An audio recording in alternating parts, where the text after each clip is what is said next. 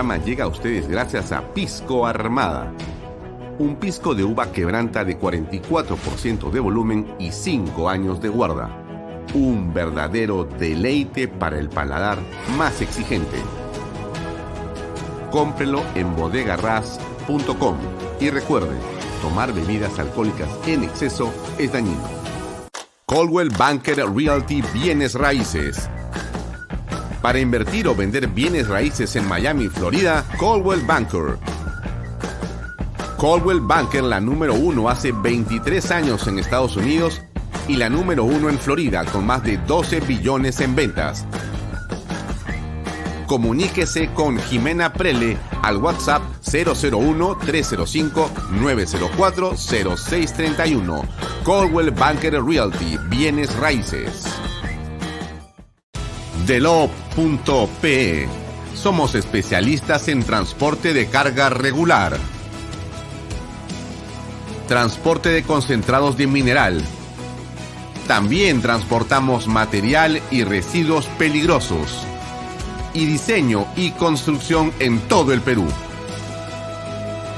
Ubíquenos en nuestra web delop.pe. ¿Qué tal amigos? ¿Cómo están? Muy buenas tardes. Bienvenidos a esta nueva edición de Bahía Talks por Canal B, el canal del Bicentenario. Mi nombre es Alfonso Herrera. Como todos los días de lunes a viernes estamos acá siempre para comentar los temas más importantes y para hacer de la conversación un tema útil e importante para usted.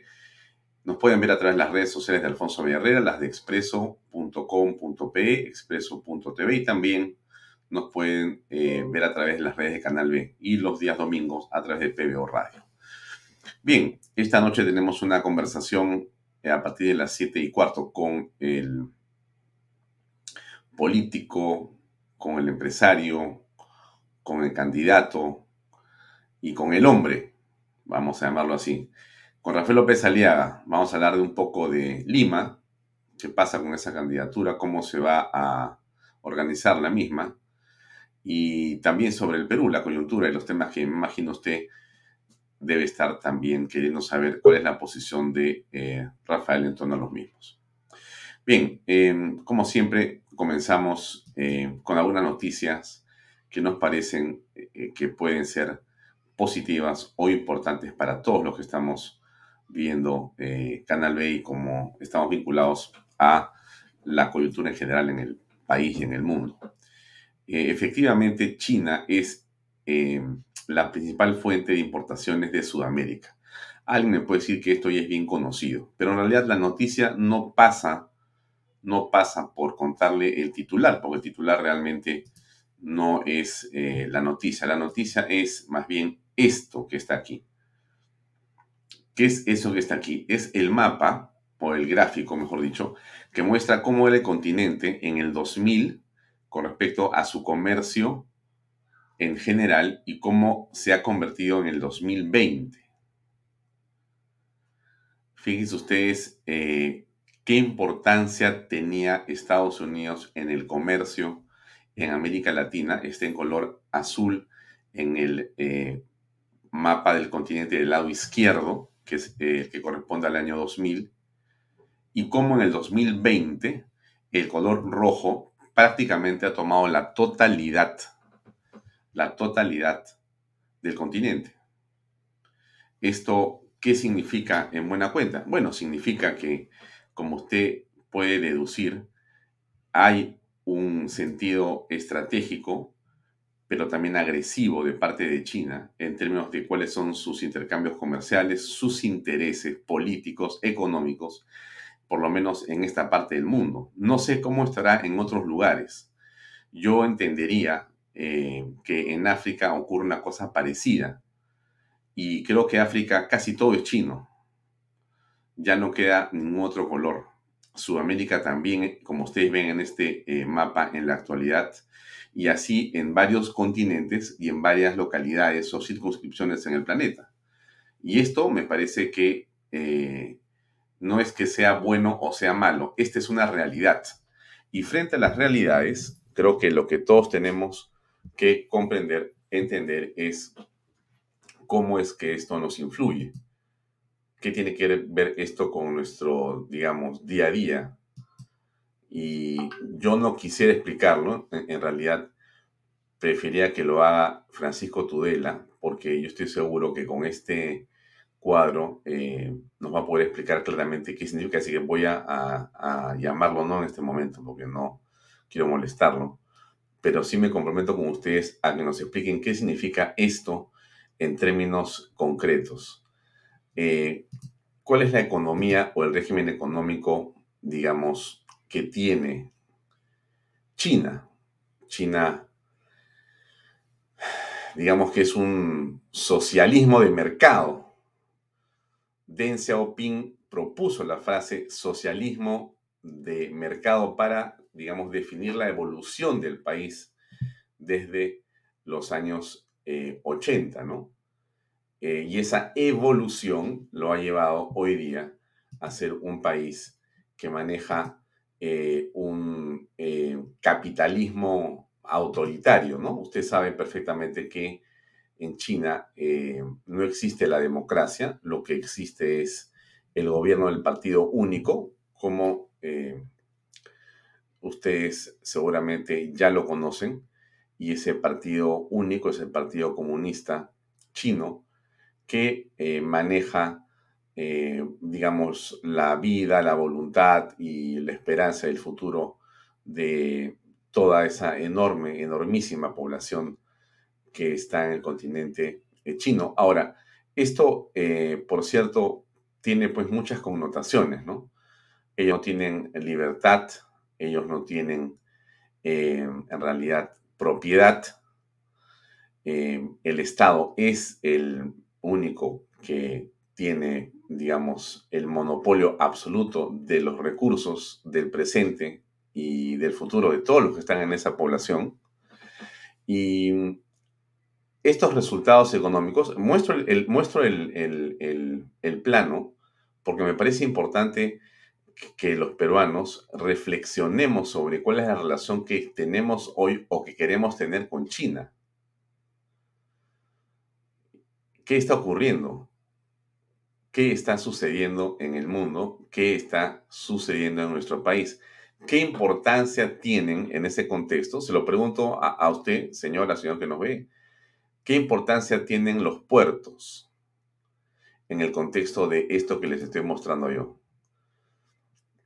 Eh, no diría el puerto del Callao, ¿no? Ya los puertos del sur y los puertos del norte. El puerto Chancay, el puerto de Chancay, los puertos en general del norte del Perú. ¿Qué importancia tienen? qué importancia tienen en el contexto eh, en el que hoy día se miran los, digamos, dominios eh, económicos mundiales.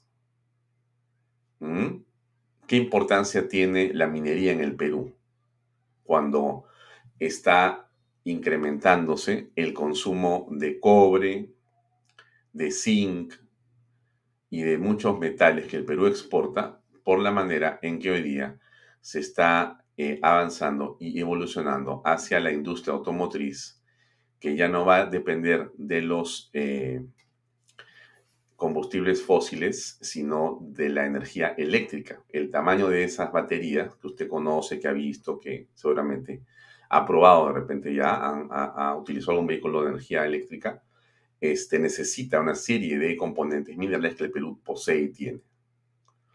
Mm. Y lo otro que también es cierto es cuál es, déjeme llamarlo así, el estómago chino. Porque esa cantidad enorme de eh, ciudadanos del país asiático, ¿cuántos hay ahí? Este, son mil, mil trescientos, mil setecientos millones. Eh, no tengo el número en la mente en este momento, pero son bastantes. Si usted lo tiene en el, y me lo puede poner en, el, en alguno de los este, comentarios en el, en las redes sociales se lo voy a agradecer. Pero miren, todos esos eh, millones de millones de millones de chinitos que nacen y de, mujeres y hombres que están ahí trabajando, ¿no es cierto? Eh, como nosotros los peruanos, toman desayuno, almuerzan y comen. Mm. Y el Perú tiene pues eh, una franja, llámale si quieres costera, pero tiene un desierto apenas explotado para efectos de la agroindustria y para alimentar eh, a, esos, a esos chinos, a todo el mundo, ¿no? Porque el Perú en realidad todavía tiene enormes capacidades para poder producir en la agroindustria todo tipo de alimentos y exportarlos, ¿no? Entonces, eh, la pregunta que yo me hago es, eh, ¿somos conscientes todos los peruanos y el gobierno de el poder que tiene China sobre el presente y el futuro del Perú? En ese contexto, ¿cómo estamos manejando los empresarios peruanos esas relaciones, esas perspectivas? ¿Qué cosa hay que hacer o no hacer? Cuando compro, cuando me relaciono con los chinos, ¿tengo que aceptar su modelo de sociedad y su modelo político o puedo hacer solamente business con ellos? ¿Ah? Sí, Karina Cabot me dice, la América Latina es el huerto del mundo. Es, totalmente cierto, estimada este, Karina, lo que tú dices, a eso me refería. Entonces, no, quiero eh, quedarme con esta idea porque hay muchas cosas que pasó hoy en el programa, pero Sí, se lo dejo como un tema para desarrollar en los próximos días. Me parece central. Yo vi este cuadro y dije, vale la pena que a los amigos de Beatos les comente este tema porque creo que, creo que, hay, que hay que reflexionar. Miren lo que era, es que el, era y el, el antes y el ahora es impresionante. El azul, que dominaba casi todo en el 2000, era Estados Unidos. Hoy es China. ¿Qué cosa ha pasado? Gracias, este Ángel Felipe Dalí me ha puesto. China tiene 1.411 millones, censo 2021. Muchísimas gracias. Bueno, 1.411 millones de desayunos, de almuerzos y de comida al día. Es un montón de comida. Un montón de comida, un montón de transporte, un montón de comunicaciones, un montón de todo. ¿Cuánto de eso podemos nosotros proveer y en qué condiciones podemos proveer? Es un tema muy importante. Lo que decía es cómo Estados Unidos ha ido perdiendo protagonismo, ha ido perdiendo eh, liderazgo y, bueno, simplemente este, ha abandonado el territorio, ¿no? Ha dicho, yo en realidad estoy ocupado en otros temas. No, no sé realmente en cuáles está ocupado Estados Unidos porque donde va pierde, ¿no? O sea, siento que Estados Unidos ha ido dejando de ser, ha, dejado de ser eh, el líder del mundo ¿no? Todavía se reconoce en cierta parte que lo es, pero me parece que eh, China ha tomado un liderazgo que es cierto, nos guste o no nos guste, a mí particularmente no me gusta, pero eso es otro tema. En la realidad es la realidad. ¿Y por qué le digo esto? Porque en tecnología, uff, o sea, me quito el sombrero por eh, los chinos, ¿ah? me quito el sombrero, pero ese éxito de los chinos es un éxito labrado en función de un objetivo, de una estrategia, de una acción y de una persistencia espectacular de los líderes chinos. Yo sí hay que reconocer lo que es importante reconocer. Y Estados Unidos no vio el tema tecnológico, no lo ha visto. Todavía no sabe qué cosa es el 5G Estados Unidos. Los chinos han eh, digamos, diseñado toda la armazón de regulaciones en el mundo sobre el 5G. O sea, el chino ya toma desayuno, almuerzo y come con 5G. O sea, tienen todo para volar sobre esas plataformas, ¿no? En fin, no, no continúo en el tema porque yo a veces me, me pego en ciertas cosas y, yo creo que a usted no le gusta que yo me esté pegando a hablar de estas cosas más. Pero ahí se lo dejo. Demuestro todo de China que es importante. Pasamos al tema del el Perú y la corrupción. Eh, la Fiscalía Anticorrupción de Junín inicia investigación sobre eh, contra el ministro de Energía y Minas. Miren, esto es eh, realmente parte del problema en el que estamos inmersos los peruanos. Carlos Sabino Palacios es el ministro de Energía y Minas. Ya es investigado por la Fiscalía Anticorrupción por hechos irregulares cuando fue director regional de Energía y Minas. Habría ocasionado perjuicios al Estado, delitos de peculado, gastos innecesarios. Em, en general, hay investigaciones ahí. Y este hombre es uno de los hombres de confianza, vaga la redundancia, de Vladimir Cerrón. ¿Mm? Eh, sí, yo tenía acá información que nos habían enviado y habían compartido eh, el Consejo Privado Anticorrupción. Es el señor ministro de Energía y Minas, Carlos Palacios Pérez, Carlos Palacios Pérez, Carlos Sabino Palacios, ajá. Y como ustedes ven, tiene investigación por delito de nombramiento ilegal y otros ante la Zona Fiscalía Penal de Huancayo. Y tiene una investigación por delito de, minería ilegal culposo ante Fiscalía especializada en materia ambiental de Chanchamayo. El ministro de Energía y Minas. Mm. Uno diría, bueno, pero esa es una... No estoy hablando del de salud, que esa es otra historia. Alguien podría decir, bueno, pero esto es una excepción, pues, ¿no? Puede haber entre 19 manzanas buenas una que no es tan buena, tienes razón. Pero ya con el de, digamos, salud serían dos manzanas no tan buenas en 19. Bueno, pero el de justicia es otra manzana más. Porque el ministro de Justicia tiene 70 denuncias por negligencia. No, no 7, ni 4, ni 3. O sea, al costado del ministro anterior, bueno, el anterior es una, una maravilla, porque tiene 70, 70. Ángel y Delfonso Narro, ministro de Justicia, investigación por delito de falsedad ante la Quinta Fiscalía Penal del Sant. Investigación por delito de obstrucción a la justicia ante Fiscalía de Ancash.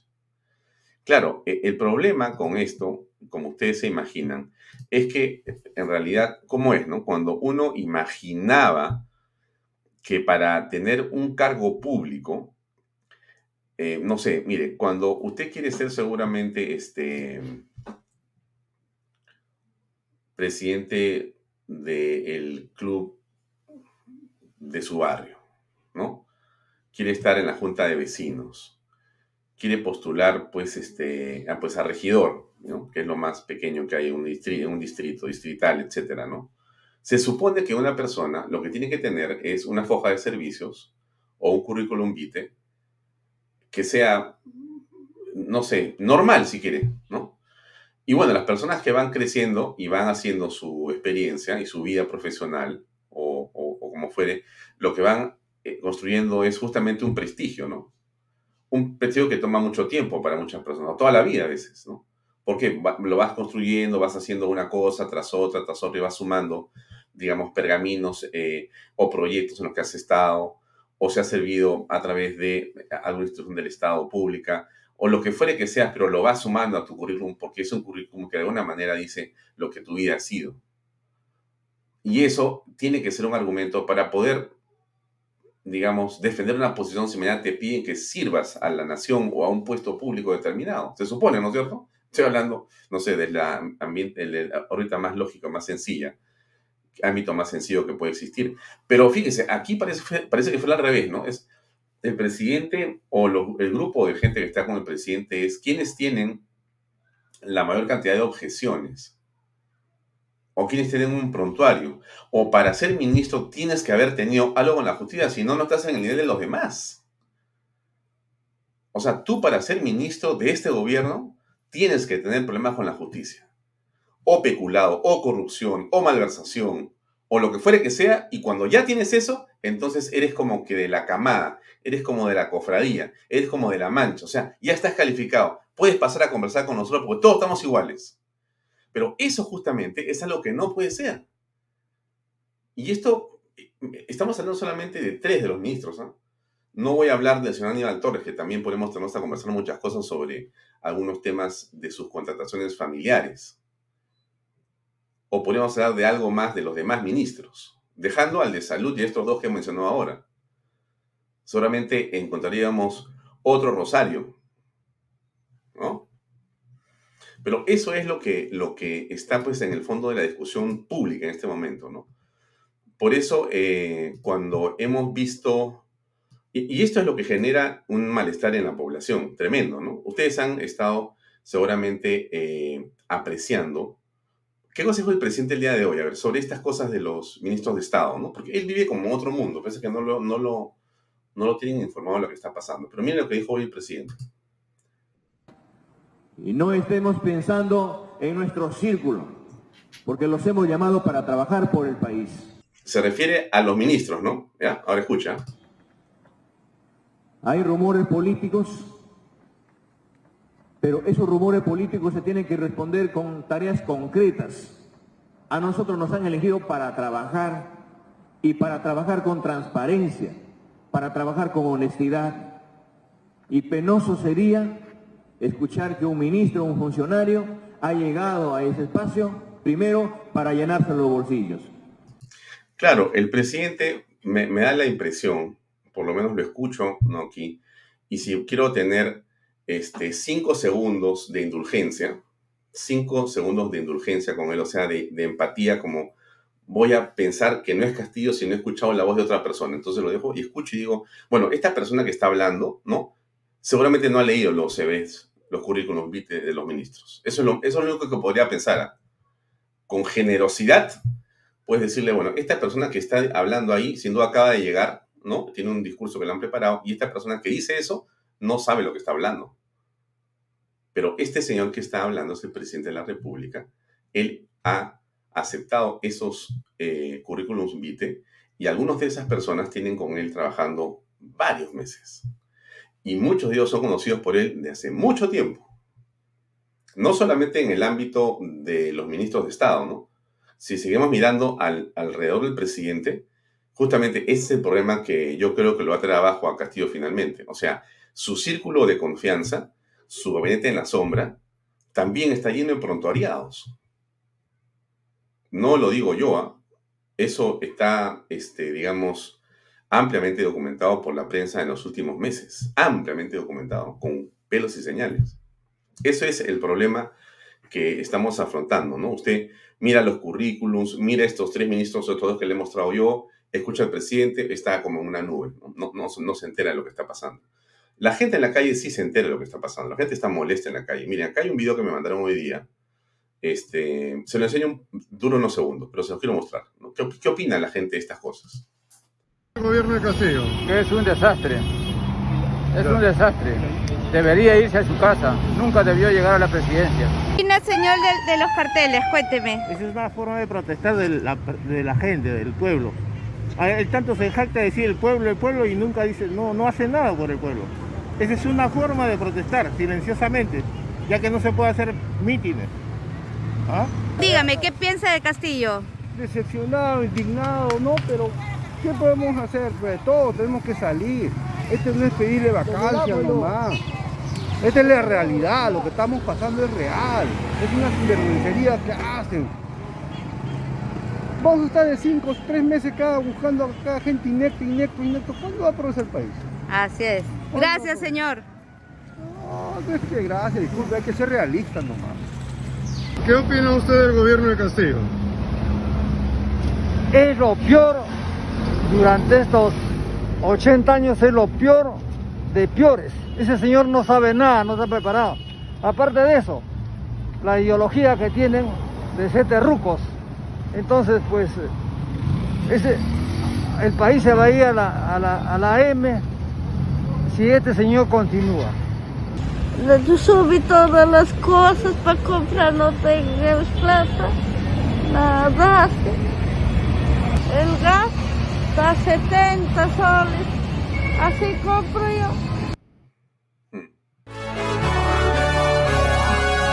Mm.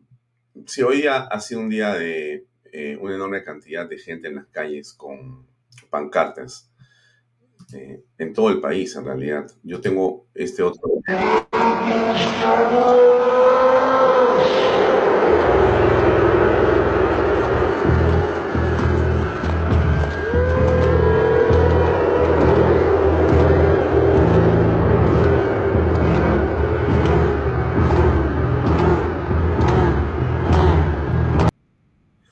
Están en todos lados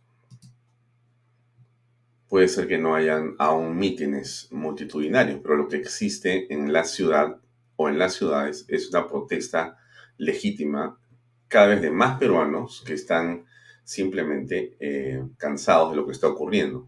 Hoy, lamentablemente, la policía en una eh, actividad o una diligencia que creo que no les corresponde, trató de intervenir a un grupo de personas que estaban colocando justamente o haciendo sentir su protesta utilizando estas pancartas portátiles, ¿no? ¿Qué cosa fue lo que ocurrió? Escuchemos, por favor. En todas partes de Lima, poniendo carteles, la policía le estoy pidiendo que me saque la ley, que me saque la ordenanza, donde dice que no se puede poner solamente por cinco minutos un cartel para tomarnos la foto pero acá dice que no se puede. Yo estoy pidiéndole la ley y la ordenanza. Si está bien que ellos sean policías, merecen el respeto, pero también como ciudadanos merecemos el respeto. A ver, por favor, que me saquen la ley y esto yo voy a obedecer. Mientras tanto, mientras tanto de palabras, no señor, con leyes, pruebas en mano. Estos dos policías también nos quieren votar otra vez. Del puente nos votaron y ahora nos quieren votar estos dos policías. Estamos en la calle, no sé por qué quieren vulnerar nuestros derechos. Simplemente quieren votar, están que llama. Es que eso es lo que pasa que el comunista los han comprado a la policía diciendo que les van a dar los devengados uniformes que anteriormente les correspondía en el año 90 la ley y están que creen que les van a dar, los están utilizando. Mire, podríamos continuar poniendo videos sobre lo que pasa en las calles de Lima, pero usted conoce la realidad y la realidad es que en real, eh, existe una eh, molestia, un hartazgo, una enorme, creo que ya a estas alturas empieza a hacer una rabia de un creciente número de peruanos con respecto a lo que pasa con el gobierno de Pedro Castillo. Lo concreto, lo concreto más allá de eh, aderezos o de opiniones es que no hay trabajo, la inseguridad se ha multiplicado y la situación de las inversiones está harto complicada. Entonces, el país está prácticamente a la deriva, sin conducción. Sin conducción.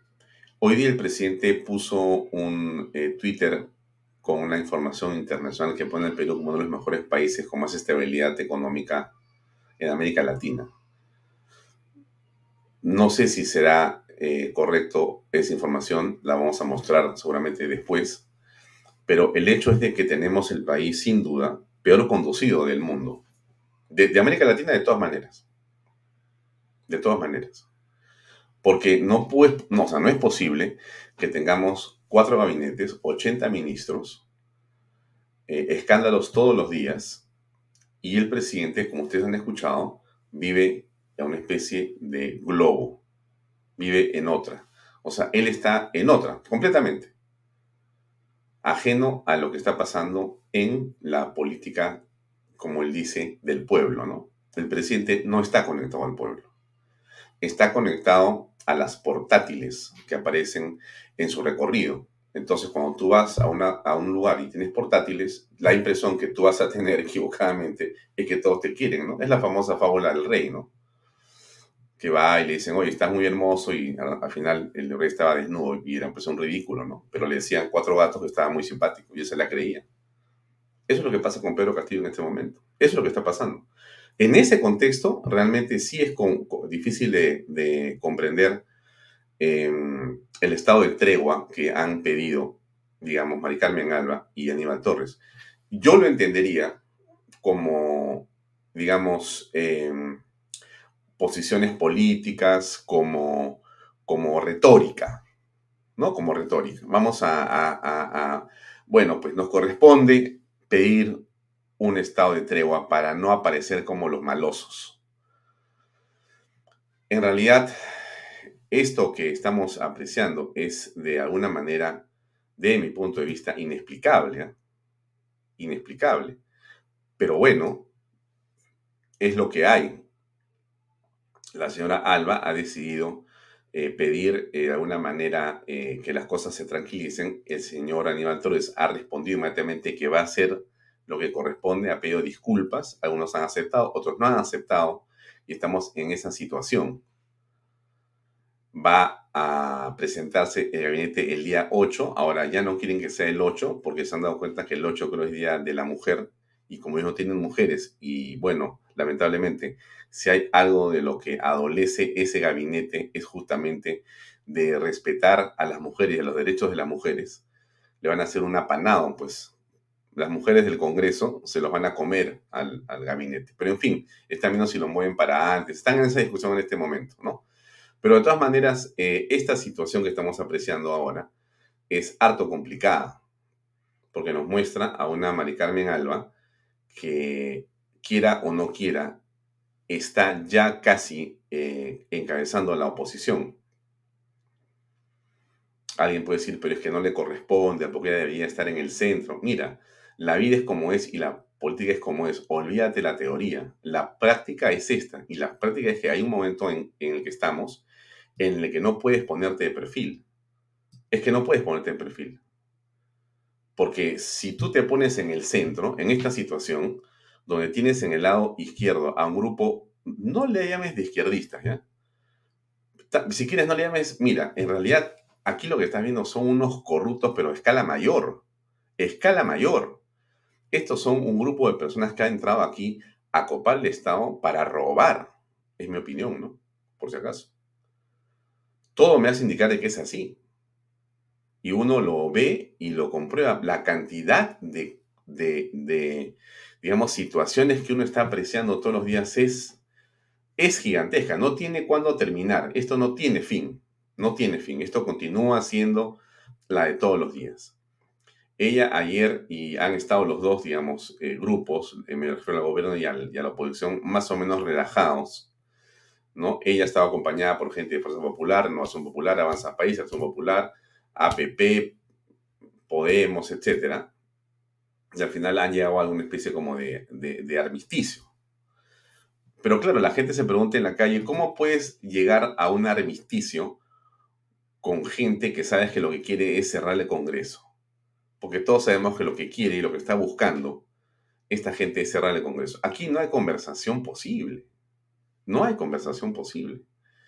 Em, alguien puso esto, no sé quién. Si alguien sabe quién fue el que creó esta frase, yo le voy a darle crédito, porque no es mía, por supuesto. Yo simplemente la tomé o alguien me la envió, yo la publiqué y me ha parecido muy interesante. Nada que sea tibio puede ser bueno. Ni el café, ni la cerveza, ni la gente. Buenos días. Bueno, en este momento le decía yo a usted eso, ¿no? ¿Cómo que tibiezas? ¿Cómo que vamos a sentarnos a ver qué pasa? Eh, sí, yo creo que Hortensia, has dado en el clavo con lo de Fernán Altuve, porque Huevo Duro ha dicho algo que, por supuesto, a mí me ha parecido estupendo. Déjame buscarlo de Huevo Duro un ratito, porque sí me parece una frase que quiero leer porque yo le tengo un gran cariño a Huevo Ustedes saben que Huevo es una persona que nosotros apreciamos mucho acá. Yo le tengo un, respeto muy especial al gran Fernán. Y ayer él describió algo que voy a, ponchar. Déjenme encontrar dónde está la frase de Fernán, porque vale la pena que usted la recuerde si es que no la vio. Si la vio, bueno, ya la vio. Pero este, déjenme buscarla un segundo, que abra mi face. Bueno, pero regreso al punto, ¿no? Esto es de lo que estamos hablando, pues. ¿Cómo vamos a ponernos de acuerdo y qué es lo que queremos hacer con lo que viene para el país? Porque es, creo que, bastante, digamos, eh, lógico, eh, después de todo lo que estamos descubriendo a través de los medios de comunicación todos los días, me parece lógico que que eh, veamos, entendamos y comprendamos que el señor Castillo tiene un horizonte bastante pequeño. Aquí está, ya lo encontré. Ya, mira, lo había cortado y no me había olvidado dónde lo había puesto. Ya lo vi que, déjenme compartirlo. Esto describió Fernán ayer. Dijo, el lobo feroz le pidió una tregua a los corderitos que ya no podía alcanzar. Ellos se abrazaron con él y acordaron establecer una agenda mínima de diálogo. ¿Saben cómo termina el cuento? ¿Cómo termina el cuento? Sí, yo encontré esto que también me pareció que venía a colación, ¿no? Y como primera medida me volveré vegetariano, dice el lobo feroz. Y todos los corderitos lo están mirando como diciendo, bravo, ¿no? O sea que el señor caníbal se convirtió en vegetariano. A mí me parece que eso es imposible. Mm. Y entonces, esto va a continuar. El, objetivo del presidente Pedro Castillo, desde mi punto de vista, es cerrar el Congreso. Es necesario cerrar el Congreso. Miren lo que dice Valera.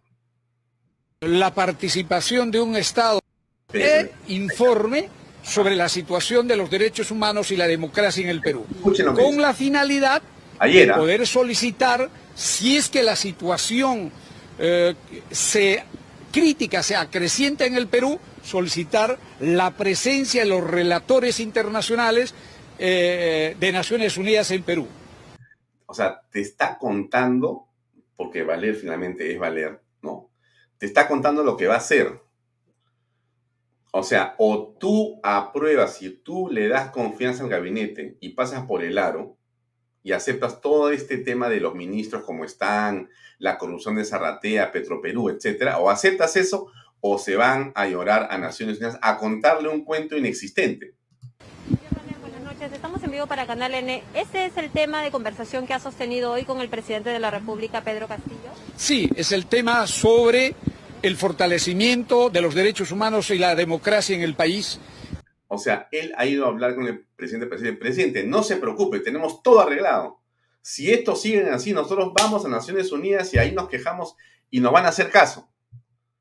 Y seguramente, claro, Maduro, este, o sea, Venezuela, Cuba, Nicaragua, todos van a venir en tropel a ayudar al Perú a decir es verdad lo que ocurre ahí, es verdad. Esa derecha, mejor dicho, esa hiper, hiper, hiper, hiper, ultra derecha son una tira pues de intolerantes. Por eso es que Perú está como está. O sea que eso es lo que viene, ¿no? Ojalá que se den cuenta los congresistas, ¿no? Porque finalmente esto tiene que, tiene que cambiar. No puede ser que sigamos así. Y, y ya lo último, porque ya debe estar por acá nuestro invitado Rafael López Aliaga, pero una, ah, una chiquita que sí, a mí me da dentro de todo esto, debí comenzar con esta noticia, pero no comencé. Pero miren, esta noticia es una gran noticia, bueno, para mí, quizá para usted no, pero se la voy a poner. Dura 20 segundos. apoyen y nos ayuden a reflotar Eso. a todo pronóstico y más allá de las dificultades por las que ha pasado el Colegio de Abogados de Lima en los últimos tiempos, hemos decidido seguir en la batalla y nos vamos a lanzar nuevamente al decanato del Colegio de Abogados de Lima con el propósito de reflotar ¿no? la institución. Y invito a, a todos los abogados de Lima a que nos respalden, nos apoyen y nos ayuden a reflotar la institución. Muchas gracias. Eh, el doctor Javier Villastein debió ser el miembro que faltaba en el Jurado Nacional de Elecciones.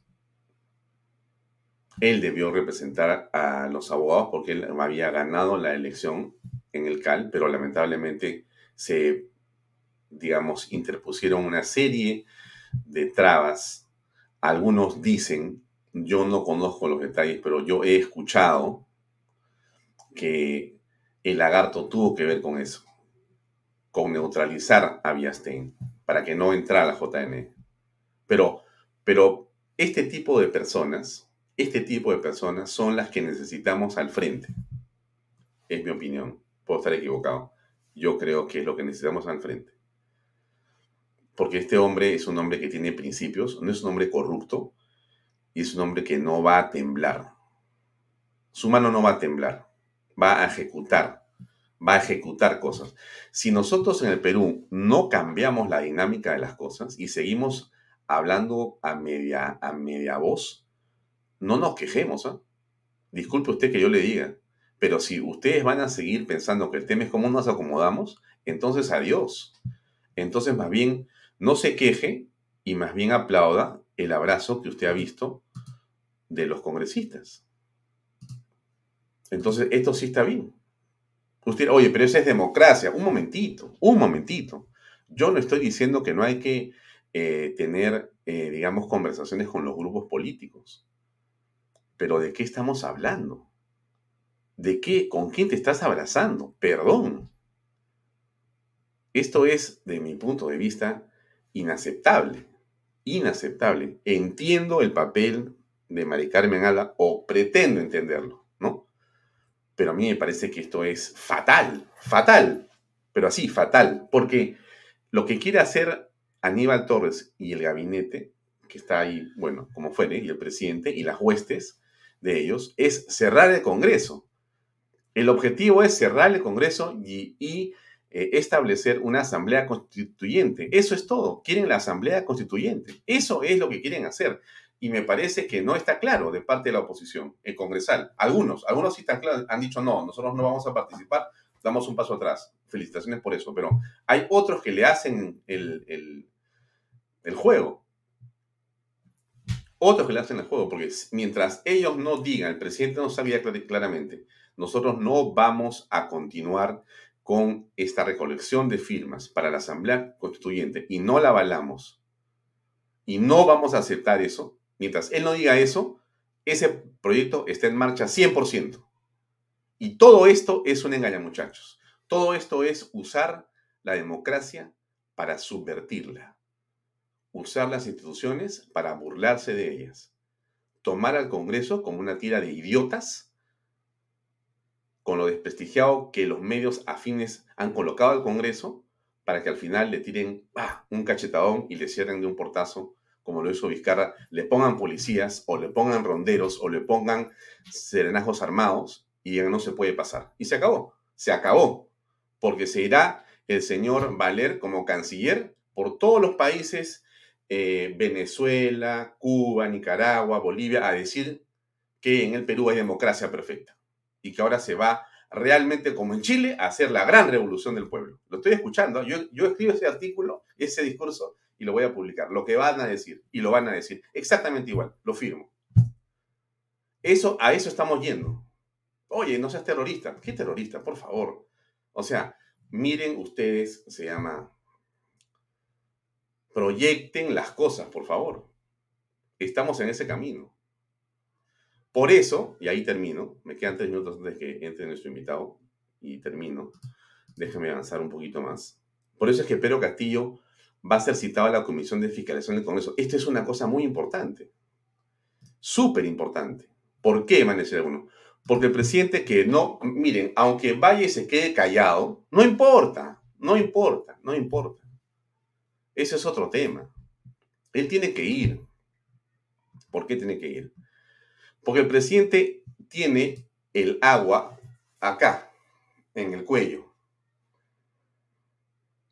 con el tema de Zarratea y con el tema de este, Petroperú y las obras de licitaciones X, Y y Z. Y, todos, y toda su panaca que ha estado metida en ese tema. Yo creo que eso es lo que tiene el presidente eh, en una situación de estrés absoluto. Y por eso es que creo que cuando eso ocurre, lo que tienen que hacer para salvarse es cerrar el Congreso. Es o te cierro o voy a la cárcel. ¿Qué hago? Te cierro. ¿Y qué le dicen sus jueces? Ciérralo, presidente. Ciérralo, ciérralo, cierre el Congreso. Y eso, estoy seguro que ese es el plan, cerrar el Congreso. Los que creen que no, no va a pasar eso, no es, bueno, seguramente, pues no, ojalá que yo me equivoque. Ojalá que yo me equivoque. Alguien me dice que mucho bla, bla, bla. Bueno, yo no hago tanto bla, bla, bla. Les muestro cosas para que ustedes vean, tengan puntos de vista y este, saquen sus conclusiones. Finalmente de eso se trata, que usted saque su conclusión de lo que quiera, de lo que crea que puede pasar en el país. Vamos a ver si eh, Rafael López Alea prende su cámara, porque creo que ya está conectado, pero no prende la cámara todavía. Vamos a pedirle al equipo técnico que le diga, por favor, que se puede conectar con nosotros para comenzar esta conversación. Pero Pedro Castillo va a estar en la comisión de fiscalización, si no me equivoco, el día 15 del próximo mes, para que dé cuenta sobre los encuentros clandestinos con políticos, empresarios, con funcionarios públicos. Eso hace la Comisión de Fiscalización del Congreso de la República caso Zarratea.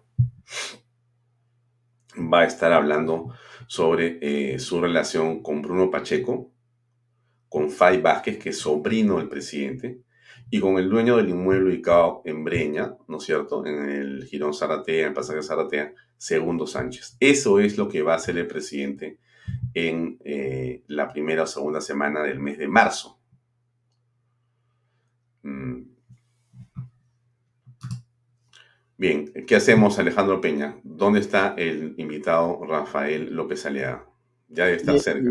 ya estamos en coordinación. Unos segundos más, por favor. Ya. Em, bueno, tenemos ah, algo de publicidad. Sí, mire, este, gracias a el grupo de Bodega Ras que ha confiado en nosotros. Muy agradecidos realmente. Quería ponerles el comercial que hemos hecho nosotros mismos también. Ahí va. Llega a ustedes gracias a Pisco Armada. Un pisco de uva quebranta de 44% de volumen y 5 años de guarda. Un verdadero deleite para el paladar más exigente. Cómprelo en bodegarras.com y recuerde, tomar bebidas alcohólicas en exceso es dañino. Claro, eso es eh, Pisco Armada. Y Bodega Ras está eh, por lanzar nuevos productos que seguramente van a ser revolucionarios. Nos han contado cosas y esperamos seguramente que cuando eso se produzca nos puedan comentar eh, los productos nuevos que vienen. Creo que ya está conectado con nosotros. Vamos a ver si es posible. En Hola, efecto. hola. ¿Qué tal, Rafael? ¿Cómo estás? Buenas noches. Hola, ¿qué tal? ¿Cómo estás, Alfonso? ¿Cómo te ha ido? Eh, mira,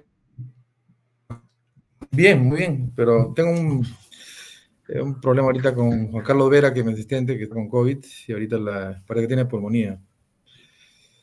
Entonces estoy viendo porque no lo interno, porque cuando los internan, hermano, ya, ya. Las cosas se complican. con Luis Fabián. Sí, pedí pulmonía. Bien, chico.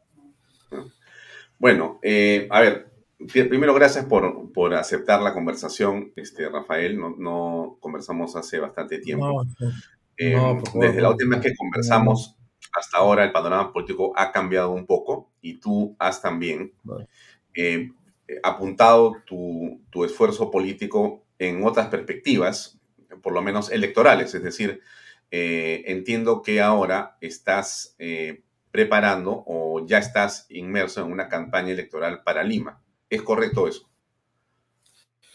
Sí, mira, me estoy concentrando eh, en Lima eh, y también terminando de armar todos los cuadros a nivel nacional. Eh, porque es un trabajo bien, son, mira, 1800 distritos, ¿ya? A nivel nacional. Entonces, hace nueve meses comencé ya, por encargo del CEN, del partido, a viajar viendo departamento por departamento, qué persona tiene el perfil para estar en Renovación Popular y, este, y dar la talla, ¿no? A mí me interesa mucho la gente que sea, eh, que tenga formación básica pues, en ejecución de presupuestos, ¿no? Lo, lo importante, que sea honesto, una persona que tenga experiencia en el sector privado. No me interesa mucho que tenga experiencia en el sector público, que, que se comprometa a dejar su zona de confort, a vencer su miedo, ¿no? Este, sí, por favor. Acá, por favor. Eh, y este, se dedique a servir a- a- al prójimo, pues ese es un tema bien, bien este, eh, difícil en Perú, porque mucha gente tiene miedo en la política, mucha gente tiene flojera también, me lo han dicho, o tiene egoísmo, ¿no? Quiere ganar más plata, más plata, más plata, y no, no dedicar su tiempo a, a servir a- al pueblo, nada más la palabrita. Lo que le estoy preguntando a Rafael es un asunto que, como ustedes están escuchando, tiene que ver con lo que está pasando en la selección de puestos públicos que proponen quienes están cerca del poder. Y Rafael ha llevado a un grupo de congresistas. Y yo entendía, y hemos escuchado todos a Rafael durante la campaña presidencial, que él había estado viajando por el Perú para hacer una selección rigurosa, meticulosa, de esos candidatos al Congreso. Pero uno de esos candidatos, creo que ya está acá, Rafael. ¿Ahora mejor o no? Hola, hola. Hemos cambiado de internet ya. Ya, ya, está bien. Bueno, entonces lo que te decía es que en esos filtros que tú habías hecho para proponer eh, figuras congresales, uno de, los, de esos era Valer, que ha sido primer ministro y que, bueno, tiene todas las condiciones y situaciones que hemos apreciado y que ya son ampliamente conocidas. Pero la pregunta es, ¿Cómo es ese filtro que se te pasó un elefante aparentemente entre las piernas? ¿O no es así? Mira, eh, acuérdate cómo fue la selección. Yo estuve en COVID, eh, largo, un COVID, duró casi 70 días eh, en cama y me dediqué a, vía internet, a entrevistar a, a más de 500 personas, ¿no? Diálogos de media hora, una hora. Después los nombres los pasé por el tamiz que da el Jurado Nacional de Elecciones, que es un tamiz que básicamente ve el tema pues, de penales, civiles, alimentos. te da- es, es un software bastante completo. ¿ah? ¿Tú, dete- Eh, tú detectaste este problema con eh, su familia, este, esta violencia familiar? No, ¿Tú no, no. Te digo, ¿por qué? No, porque lo que te da el Jurado Nacional de Elecciones eh, es el tema de sentencias, ¿no? Entonces, las, las ocurrencias policiales, tipo Valeria entrando a ese caso, son ocurrencias policiales eh, que no se cargan al sistema de sentencias o investigaciones fiscales. Los casos de Valeria han quedado en ocurrencia policial. ¿ya? Entonces, eh, cuando no hay sentencia es muy difícil pues llegar a... Ahora, Valer, te digo una cosa y te lo digo también clarísimo. El señor Valer, hasta el día anterior a que recibiera su credencial de congresista, era Valer uno, hermano, era completamente distinto. Un señor que te hablaba de social cristianismo de arriba para abajo, me repetía mis discursos de pe a pa, un señor que ha estudiado en Navarra, ha estudiado en el País Vasco, ha sacado doctorados, sea, Valer, Valer no es una persona pues que no tenga preparación, Valer tiene muchísima preparación. ¿ya? ¿Te engañó? Me mintió cínicamente, claro que sí. O sea, apenas le dieron su credencial, pucha, cambió el señor. O sea, se puso a atacar a la Marina de Guerra, a atacar a los señores almirantes, eh, a ser eh, una persona pues ya que hablaba de, de unirse a Castillo. Y a la interna tuve que expulsarlo, pues, ¿no? Tuvimos que hacer una, una rápidamente una, una decisión, en todo lo que es disciplina del partido, expulsarlo, como era invitado, expulsado de la bancada sobre todo, ¿no? Fue expulsado de la bancada rápidamente, pues, pero ese cinismo, hermano, Alfonso, yo eh, rara vez lo he visto, y bueno, eh, ¿qué Ya, se pero- puede hacer? O sea, pero- un- Pero entiendo, entiendo que hay ahí una situación que podría haberse escapado de las manos, aunque igual tienes tú cierta responsabilidad. Pero la pregunta entonces es, ¿qué va a cambiar en tu manera de buscar candidatos con respecto a la campaña congresal? ¿Cómo vas a hacer ahora? ¿Ya no es por Zoom? No, ahora ¿Qué es presencial. No, estoy viajando. Estoy, mira, me he tirado ya nueve meses, ahora diez meses de viaje, ¿no? Eh, hasta me he enfermado, hermano, por, por ir a Piura. Ah, Este, ¿verdad? Has estado otra vez con COVID, creo, ¿no? He tenido un COVID, pero más leve, de 10 días, ¿no? Pero de todas maneras, eh, fui a Piura, donde estaba el 50% del contagio, estaba en su máximo, me metí a Piura y en el avión mismo, regresando a Lima, ya, sentí, no, ya agarré el COVID acá otra vez, ya me sentí con dolor de cabeza, fiebre, ¿no? O sea, eh, pero el- yo digo, estas cosas no se puede hacer por, por, por Zoom, pues, esto hay que hacerlo, per- verle la cara, demorarte, darte una hora, conversar bien a fondo, no solamente es los antecedentes penales, ¿no? O judiciales o civiles. Ocurrencias policiales, lamentablemente, no, no se tiene ese software, ¿ya? Es Pero, muy difícil. pero, pero ¿cómo, ¿cómo hace la prensa? Porque los periodistas lo han encontrado en cinco minutos. No, en la prensa, te cuento, cuando ya el tipo lo ponen, ¿no? En, Sí. el- en la cima, Claro. eh, vienen ya, ya las redes sociales comienzan a bien. sacar lo- que los vecinos... Ya, pero yo te pregunto lo siguiente, ¿tú por qué no pones en las redes sociales a todos tus candidatos para que te envíen a ti todas las acusaciones que hay? Digo, ¿ah? Porque lo que se trata finalmente es de que tú propongas personas que van a hacer representar, van a tomar dinero público, van, o sea, es un tema súper delicado, más de alcaldes que inclusive que congresistas, ¿no? Mucho más delicado el tema de, la alcaldía. Entonces, ¿cómo has pensado hacer ahora? Es que estamos justo eh, en la etapa de precandidatos.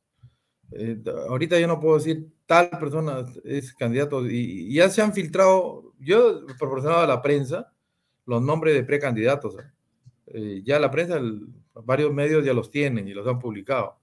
Y me ha servido porque me han dado ya este, datos, ¿no? Oigan, el señor tiene tal y cual problema, tim, pum, pam. Entonces ya, ya, eh, ahora que hay más tiempo, porque eh, hay bastante más tiempo que el proceso anterior, eh, sí hemos tenido que inclusive descartar algunos ¿no? Que no se sabía, porque no, pero sí lo sabe la, la- las redes sociales te informan, ¿no? Te, te dicen. O sea que "Oiga, tú puedes, como, como Rafael López Aliaga, para pasar a otra cosa ya, tú puedes garantizar que los candidatos eh, que tú vas a proponer a las diversas alcaldías distritales o provinciales o gobernaturas regionales no van a tener problemas de carácter familiar, violencia familiar, alimentos, juicios, golpes, estafas, no sé, ese tipo de cosas. eh, o, todo o lo que es- todo lo que es alimentos, he comprado un software por mi cuenta, ¿ya? Para tener alimentos también, ¿ya? Es un tema que no está, no te lo proporciona el jurado.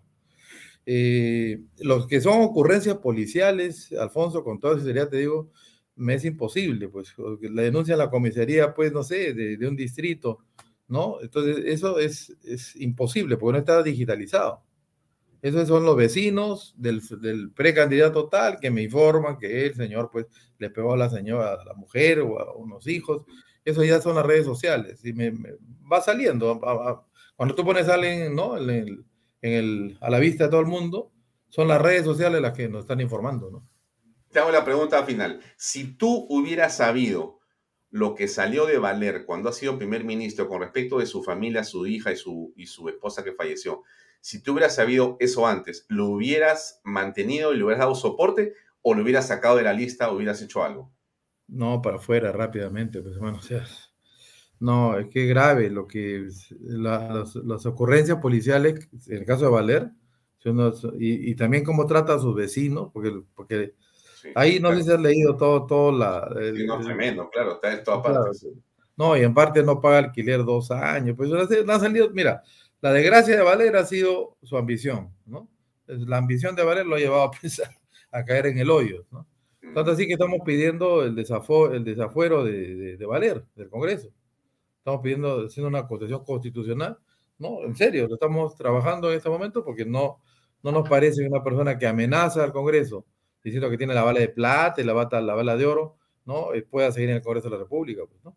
Ese es un Claro. tema que, que- que vamos a trabajarlo en el Congreso en estos meses que quedan. ¿no? Ya, muy bien. Entonces, tú vas a ir a la alcaldía de Lima. Eso ya está cerrado. Es lo que he dicho ya muchas veces, y ya te digo, este, contigo es la, la vez número 12, ¿no? que ya, eh, digamos, yo he hablado, y lo puedo repetir acá, me parece que el Perú eh, tiene un problema gravísimo de comunismo, aquí no estamos jugando, comunismo que rápidamente ha demostrado ser corrupto, y rápidamente estar vinculado a lo peor del, del planeta, a Sendero Luminoso. O sea, aquí no estamos jugando. Aquí cualquier noche, ¿no? Y eso se lo digo al, al Congreso de la República, incluyendo a Renovación Popular, que no sean ingenuos, ¿no? Un, un comunista no cree en el sistema democrático. Un comunista lo que va viendo es como el G2 cubano, que es la inteligencia cubana, que está presente acá.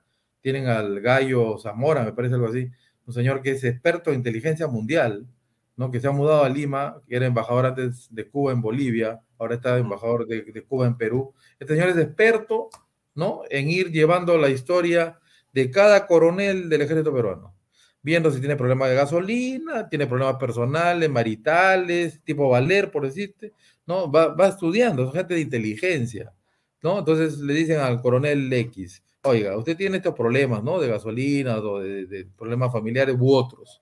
Entonces aquí está, el- esto es, la- es el palo, ¿ya? Entonces, ¿qué te ofrezco? Tú te pliegas a nosotros para hacer un golpe de Estado tipo Fujimori, ¿no? En la época de disolución del Congreso, y van, van, van buscando coroneles uno por uno. O sea, cada día que pasa está reforzando el método comunista, ¿no? De tomar el poder a la bruta. Eso no Ya, señores, pero, pero yo me refiero. Eh, las pelotudeces democráticas, ¿no? Y tal como lo ha dicho eh, varias veces Cerrón y también el otro señor que estaba acusado de, de narcotráfico. eh, Bermejo. Bermejo, fam- famoso Bermejo. ¿No? Estos señores no creen, y cuando un comunista toma el poder no lo suelta, sale, sale, o sale muerto, hermano. O sea, no, no, no, Ya, no hay manera. La pregunta es por tu, para, para cerrar el tema de la alcaldía y pasar al tema de la política nacional. Tú vas como candidato a la alcaldía de Lima. De todas Yo maneras. voy como candidato, sí, sí, sí, claro, sí, es una decisión tomada por el partido, ¿no? No, Y, pase lo que pase. eh, sí, porque cuando pasemos a la parte 2, que quiero explicarte, de formar una, un frente, un frente ¿no? Eh, democrático para sí. combatir al comunismo, un frente anticomunista. Sí. Entonces yo no voy a poner una condición porque Rafael López Aliaga va a estar liderando eso. Sería pues, este, no sé, perdría poco. Cuando tú haces un consenso, mira, puede estar Acción Popular, puede estar la señora Acuña, PP, puede estar el Fujimorismo sin Keiko, ¿no? Puede estar eh, Avanza País, y Hernando de Soto, pues ya se fue también. Este, puede estar Renovación sin mí, ¿no? Pero buscar un, un, un candidato de consenso, alguien no necesariamente de Lima, ¿no? Puede ser también de la Sierra. Yo tengo... O sea, si se produjera la vacancia presidencial y se convocaran elecciones presidenciales o generales, yo creo Rafael López que- Aliaga estaría en el tema municipal, no va a volver. es que no conviene en este momento. Estamos con el comunismo metido hasta el tuétano, ¿ya? Y avanzando peligrosamente hora a hora, minuto a minuto para hacer el cierre del Congreso. Es mi opinión, tengo que decir claramente que es mi opinión, ¿ya? Porque si no me cae una denuncia penal el día de mañana. Entonces, eh, ante ese conocimiento que tengo de Venezuela, Cuba, Nicaragua, ¿no? Que sé cómo trabaja esta gente, la inteligencia cubana, ya presente en nuestro país, ¿no? Entonces, eh, mira, yo me puedo guardar, yo todavía tengo pues para ser alcalde y luego ir a la presidencia sin ningún problema, pero este periodo de transición, si se logran los votos para la acusación constitucional, que es lo que creo más sólido, ¿no? La Sí. acusación que ha hecho el señor Altuve, por ejemplo, con el señor Tudela, con el señor Sí. Viñolo, ¿no? Con Lourdes Flores, hay gente que sabe, son seis expertos en constitución, los que han redactado ese documento, que denuncian por traición a la patria al señor Castillo. Ahora, ¿por qué me interesa el tema municipal? Porque si yo logro demostrar en cuatro años de gobierno municipal, logro demostrar que eh, puedo tener un sistema de agua popular, ¿ya? Donde eh, hay zonas en Lima a media hora de aquí que tienen una hora de agua y eso, ¿ya? Una hora de agua al día. Y eso, ¿ya? Y tienen que comprar el agua más cara del mundo. Ese es Lima, ese es Lima, eh, las zonas más, más pobres. Después, donde la, la, inseguridad es brutal, no, hay- no existen comités de autodefensa municipal. Aquí, como no hay policía y no hay serenazgo, y la gente a las 2, 3 de la mañana está en un riesgo brutal, tú tienes que organizar a la población. Y eso lo tiene que hacer un alcalde directamente. Organizar a la población para que tenga comités con silbatos, ¿no? Para poder detectar a, un choro que está atacando a una niña que viene de la universidad, que llegó tarde a la una de la mañana, no puede ser pues que, que le hagan daño. En zonas populares te hablo, ¿no? El tema de hambre cero también es un tema importantísimo. Sigue habiendo hambre, sigue habiendo hambre en Lima, ¿no? Las ollitas comunes no están incorporadas al presupuesto de la República del Perú. ¿Cuánto hay para ollitas comunes? Cero.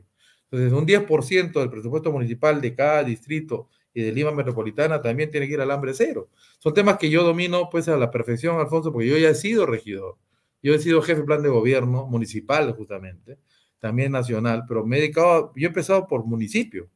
Mi vida política ha empezado por municipio.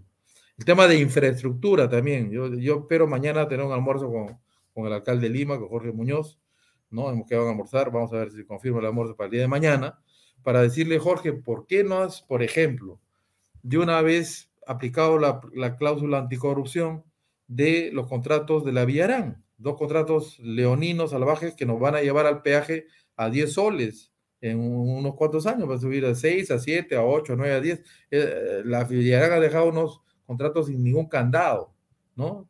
Cuando, bueno, son temas delicadísimos que también le voy a preguntar, si tengo la oportunidad, ¿por qué se ha llenado la planilla del municipio de tanta gente tipo Richard Swing? ¿no? O sea, mi política es trabajar con lo mínimo de personal para que sobre dinero para hacer infraestructura en la ciudad de Lima, ¿no? O poder tener crédito del Banco Mundial, cosa que ya he trabajado el año 2006, 2007, 2008, 2009, yo me he dedicado a eso, ¿ya? Entonces, conozco, no, no soy nuevo en el tema, conozco perfectamente qué hacer, porque ya lo he vivido, ya lo he hecho, también he dedicado mi tiempo a, a crear la mayor infraestructura en la historia de la Municipalidad de Lima, en el periodo de 2006 al 2010, y ya lo he vivido, o sea, ya sé qué hacer, ¿ya? Entonces, eh, quiero ofrecer eso, lo- mi, mi experiencia. Aparte, mira, hay mucha inversión privada peruana o internacional que quiere venir a invertir a, a- a la ciudad de Lima. Lima es un, mira, estamos hablando de 10 millones de, de limeños, ¿ah? Es un país. Es- es un- y si, si el modelo funciona, el modelo social cristiano funciona, el tema del voluntariado, de incorporar a los muchachos que siempre me dicen que queremos nosotros apoyar, tenemos tiempo, no tenemos plata, pero tenemos tiempo. Perfecto. Por otro lado, tienen empresas privadas que quieren donar alimentos, pero falta el, muchacho que ayude a poner en bolsa los alimentos para llevarlos a las casas de la gente que está pues en un mapeo, ¿no? En un aparatito como este, se tiene un mapa de pobreza, pues. Entonces, a la familia X de, de, no sé, de Miraflores, se le encarga que sea hermana, se hermana con la familia, ¿no? De Pérez, ¿no? Que está, no sé, en San Juan de Miraflores, en la zona más pobre, pero se van hermanando, se van hermanando para que se hagan cargo de la alimentación, la ropita y también las tablets, ¿no? Las Una tablets. pregunta. Pero hay mucho, hay- la cantidad de trabajo que hay por hacer es impresionante. Y hasta ahora, el señor Muñoz, mira, ningún alcalde se ha atrevido a pedir las competencias de educación y salud. ¿ya? Ya. Yo creo que es un tema que hay que eh, tener las competencias de educación para darle tablets a, la- a los chicos. eh, en Lima es más fácil que en el interior del país, porque internet hay, ¿no? O si no hay, se puede gestionar que haya internet Ya. dedicado. Entonces, Rafael, una, y- una y- pregunta, una pregunta. acabo- antes pero acabo con esto, acabo este, este- este tema. ¿Cómo le vas a ganar a Urresti? Es que, mira, a Urresti hay que hablarle no solamente de seguridad ciudadana, que es lo que él domina, hay que hablarle de todo el paquete municipal, cosa que él no, no, no tiene mayor experiencia, pues él nunca ha estado en una municipalidad pues a nivel... Pero tú cómo vas a competir con, la, con el tema de seguridad, porque seguridad es fundamental en el país. O sea, sin duda, Urresti tiene, tú acabas de decir, tú acabas de, de definir muy bien, Urresti es seguridad. Ya, López Aliaga no es seguridad. Eso es, bueno, eso es lo que es mi trabajo, pues, es mi trabajo demostrar que tengo un plan de seguridad mucho mejor que el de Urresti, pues, ¿no? Eh, estoy hablando del comité de autodefensa, es un tema que estoy copiando de Suiza, un modelo suizo. Estoy, te estoy hablando de tener tecnología para, para la, la autoseguridad, que se sepa, ¿no? Eh, mediante un app. Tengo a Renzo Reyardo, que ya tiene listo la aplicación gratuita para cada ciudadano de Lima, para que todos nos involucremos en la, en la autodefensa, ¿no? Tener un- una, una, inclusive estoy pensando en, la- el término, un SAR de autodefensa, ¿no? Para la ciudad de Lima, para las zonas más, más pobres de Lima, ¿no? Lo más me preocupa, las zonas donde ya hay serenazgo, este, viene un programa más de integrar una policía municipal, ¿no? Metropolitana, se puede trabajar en eso, pero hay zonas donde no hay policía municipal, ¿ah? Hay zonas que están bien abandonadas, que no hay nada, ¿no? Entonces, para, para las zonas más abandonadas tiene que haber comités de autodefensa que funcionan en cualquier parte del mundo. Y sobre todo, me acuerdo mucho de la, la posguerra suiza, ¿no? Ahí, ahí se- la gente se defiende por su cuenta, hermano. ¿no? Ya, pero, pero tiene, pero tiene que haber un apoyo, un apoyo logístico del Estado, ¿no? Para tener clarito, tener un app para que sea de, de actuación inmediata, ¿no? Ya. De- y Eh, tener la población involucrada en su autodefensa también. Cambiamos el chip, nos vamos a Perú. Esta es la foto interesante, que es la, la foto que eh, muestra. De eh, Pepe. eh, eh, ¿Hay algún congresista de tu bancada? No, pero además estuvo eh, hoy día en la mañana el almirante Jorge Montoya diciendo unas palabras en torno a esto. Escuchémonos que son unos segundos, por favor. A ver, sí. de, Pepe. de ataques y insultos muy fuertes entre los, dos, entre los dos poderes. Hemos bajado el nivel de tensión, pero eso no significa que hayamos declinado en nuestras tareas específicas que tenemos como fiscalizadores y el control político que tenemos que ejercer y vamos a seguir ejerciendo. Quedo a su disposición para las preguntas que deseen hacer. Quería eh, preguntarle respecto a lo que usted ha señalado, ¿cuál va a ser la posición de Renovación Popular sobre la presencia, en cuanto a la presencia de eh, ministros muy cuestionados, como por ejemplo el ministro de Salud y el ministro de Transporte? ¿Ustedes van a pedir cambios en esas carteras para que puedan ustedes darle el, el- voto de confianza? Fíjese, eh, la función de control político la seguimos ejerciendo. Estamos preparando una moción de interpelación para el ministro de Justicia, por ejemplo, El día de hoy ha salido en primera plana en, en un medio de comunicación que tiene 70 denuncias. No, eso sigue caminando. Con relación al ministro de Transportes, no se ha terminado de firmar porque se está actualizando la moción. La moción estaba preparada desde antes de que se presenten nuevas, este, nuevos, actos realizados por ese sector. Ya, a ver, ¿no te parece que hay cierta inocencia en esto? Hay gente que dice con un comunista no se conversa. Entonces critican ahora a los que están como el almirante Montoya, con todo respeto, dicho sea de paso y aprecio, pero igual como político uno discrepa, para eso es la democracia, dicen tibio, tibio, mal Montoya. A ver, ¿tú qué piensas? Ah, perdón, te, te bajé el micrófono un ratito, perdóname. Ahora, ahora sí, perdóname. Dale, No, yo que te digo que respeto muchísimo al almirante Montoya, ¿ya? Me parece una persona que, eh, que ha dedicado su vida al Perú, a la patria, un, un emblema para nuestro país, ¿ya? Eh, yo he hablado con él largo, ¿ya? Antes y después de esas declaraciones, ¿ya? Entonces, eh, estamos quedando en lo siguiente con la bancada. Eh, los procesos de control político, por ejemplo, para ministro de salud, ministro, no sé, de transporte, y, ahora otro ministro más, pues todo es un desastre, pues cada ministro que ponen es peor que el otro. ¿no? Es una forma de distraernos para seguir avanzando en el plan matriz cubano, del G2 cubano. El plan matriz es cerrar el Congreso a los Fujimori, ¿ya? Esa es la meta. Y después poner su asamblea constituyente con una, con una dictadura encima, pues, ¿no? y agarrando presos a, todos los- a toda la gente que esté en política. Eso es lo que nos va a venir. Yo lo, lo he hablado con el almirante Montoya, va a ser uno de los primeros que va a estar preso, él, ¿ya? O cualquiera que esté en el Congreso o cualquier político que sea de oposición. Eso es lo que nos viene si nos dejamos ganar, pues es una guerra de, de nervios, una guerra de tiempos, ¿ya? Eh, lo que he hablado con el almirante Montoya eh, es lo siguiente. El control político tiene que seguir, pero el control político más importante es que la acusación constitucional hecha por seis juristas de primer nivel en Perú prospere y avance rápido y sea priorizada.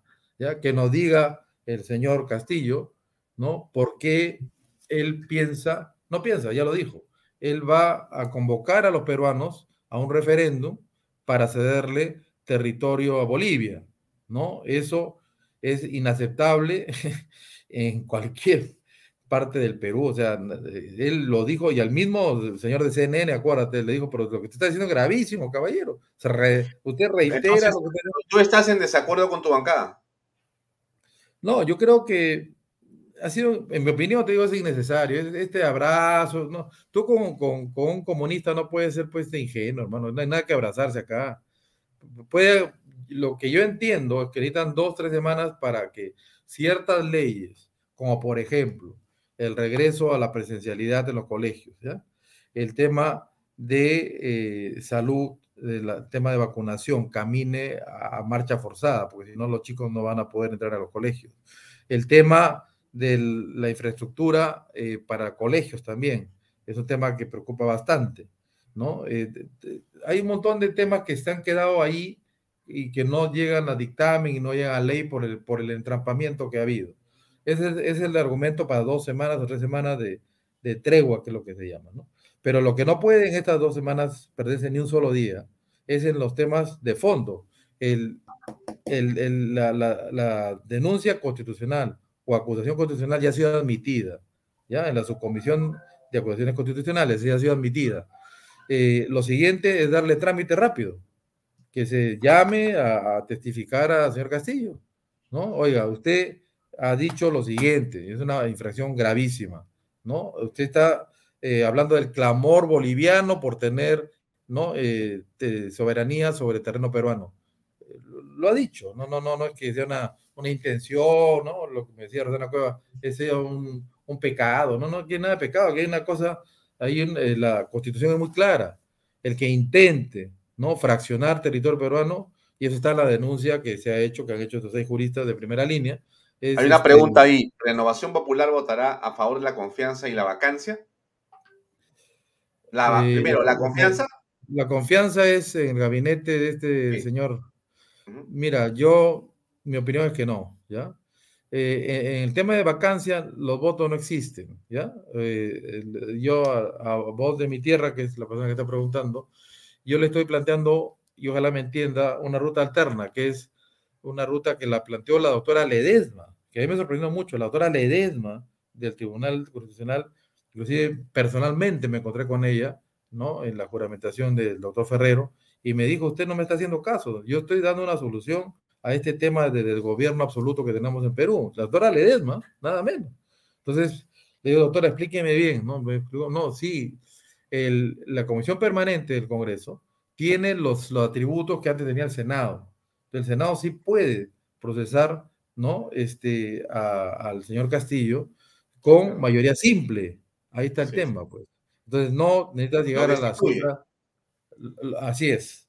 Lo destituye, pero es otra ruta. Nada Está la, la, vacancia, 87 votos. Tienes la otra que es la suspensión, ¿no? 87 votos mientras esté procesado. Y tienes la acusación constitucional que son que es mayoría simple. ¿Ya? ya Entonces, te hago la pregunta. Entonces, se produce la vacancia, la destitución, lo que sea. Ya no está Castillo, ya no está Boluarte, sube Mari Carmen, convoca elecciones, tú vas a la alcaldía, este, la elección es, no sé, pues en diciembre o en enero, ¿no? Porque la de municipales en octubre. Y bueno, hay una candidatura presidencial. Digamos que se quede el Congreso, ya, va por la presidencia. Tu partido, tú, como líder, vas a apoyar una coalición, ¿correcto? Lo he dicho ya 12 veces, sí. ya, estas 13. No, hay que repetir, repetir las cosas como, como decían los sabios, varias veces para entender. De todas maneras, vas a apoyar una coalición. Lo he dicho, lo estoy haciendo. Ya lo estoy haciendo. Ya estoy trabajando políticamente. Qué bueno. Ya me reuní con, con, varios, con, con, varios, líderes Porque políticos. La, acá en, el, en, el, en, las redes sociales sí. me escriben y me escriben y me escriben y me escriben que el hombre es Altuve. O sea, Huevo Duro se ha convertido en una estrella. Nos guste dije, o no nos guste, no interesa, pero lo, Altuve es una estrella. Yo lo dije ayer, yo mismo dije ayer en un programa no, Milagro en, Ayer no sé en qué programa has estado que nadie te ha visto. El que, este es el que vale, vaya Tox. Acá llegamos a millones de personas. Tú todavía estás, hermano, estás en la televisión de cable, hermano. Eso ya no existe. Ahora existe ya. internet. Bueno, entonces repito, repito, no, repito, ven, repito.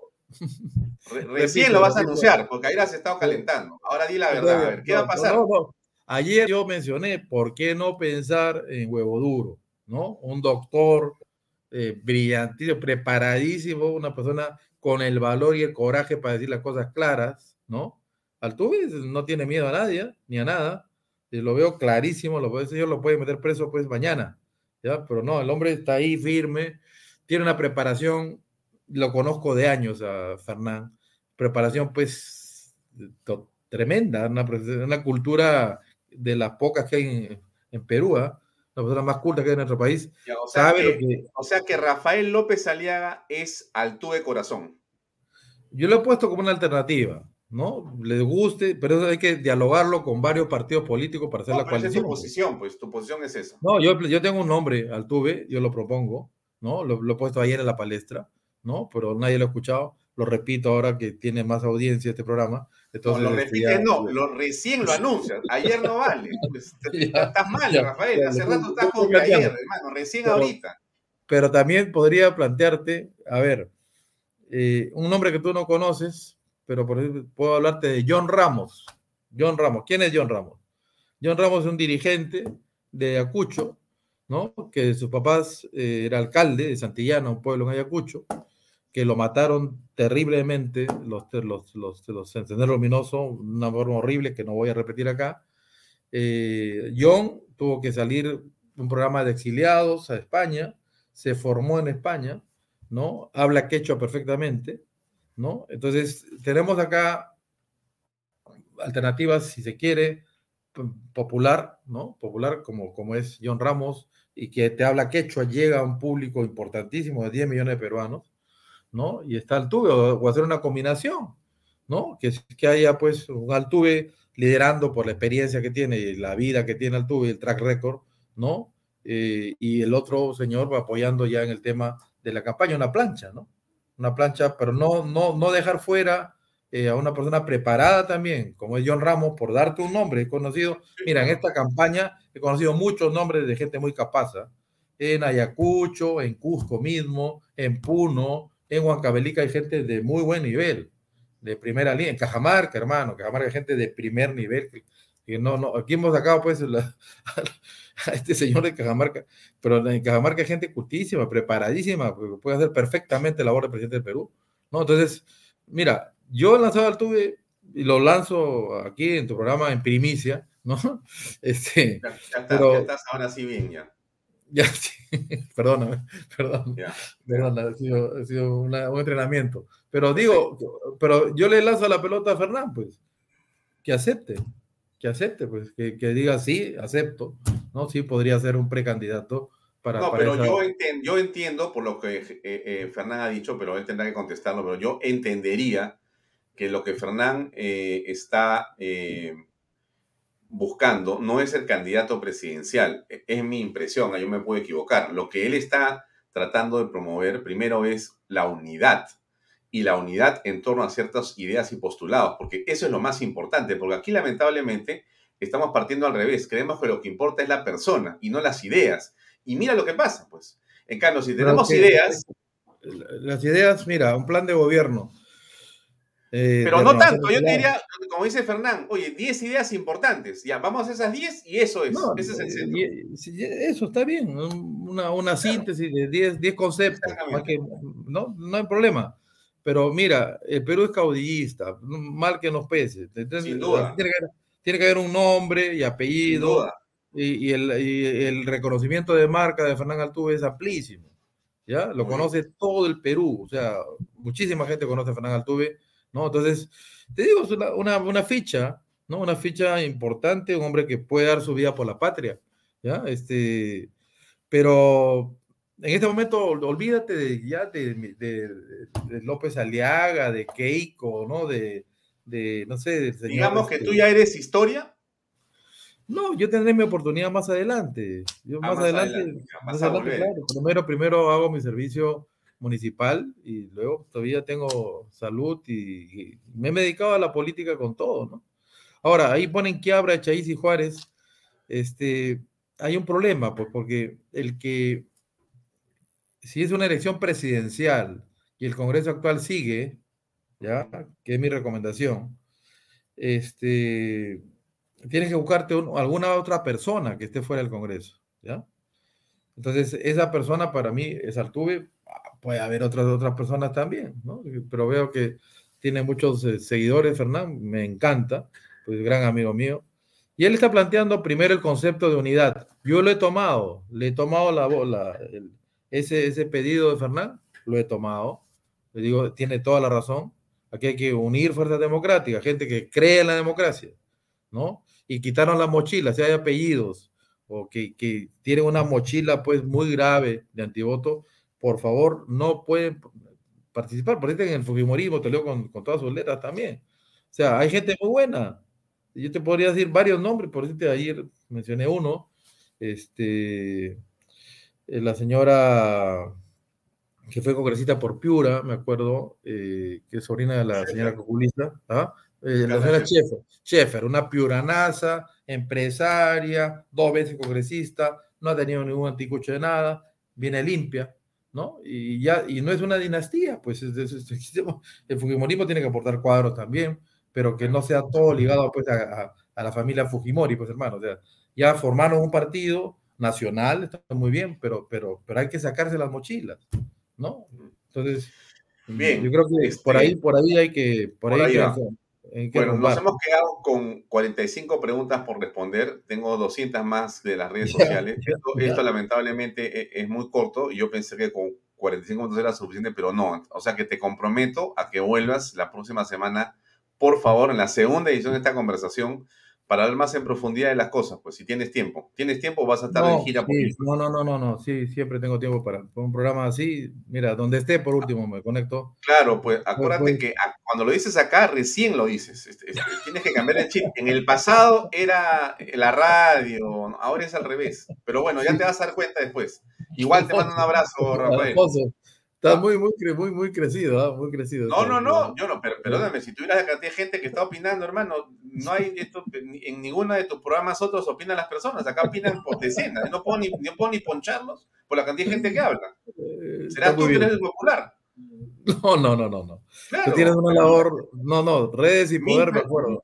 Me acuerdo de redes y poder. Redes y poder ya está en su máximo, ¿no? Vaya Tox, vaya Tox y Canal B. Listo, gracias. Un abrazo enorme. gracias, cuídate mucho. Un gran, un gran abrazo. Permiso, buenas noches. Bien, amigos, era el candidato, el señor Rafael López Vela, que estuvo con nosotros, quedó chico el tiempo. La próxima semana vamos a coordinar con él si es posible, tenerlo invitado nuevamente. Va a ser muy grato poder continuar con esta conversación, que bueno, por obviamente temas de tiempo ya no podemos continuar. Gracias a ustedes por seguirnos, gracias por acompañarnos. No me olvido de mis auspiciadores, que son los que permiten que este programa salga adelante. Estamos aquí, primero con Paracas. Así es, invierta en terrenos en Paracas con los portales, ubicados solo 25 minutos del aeropuerto de Pisco y ahora a muy poco tiempo de Lima por la nueva autopista y por eso esos terrenos se revalorizan rápidamente. Regístrese y aproveche ofertas en línea. PBM Plus, efectivamente. Proteínas, vitaminas y minerales, ahora también con HMB, recuerde, vainilla y chocolate. No se olvide que puede comprarlo en boticas y farmacias en todo el Perú. Ahí está la web pbmplus.pe, también en Facebook y en Instagram.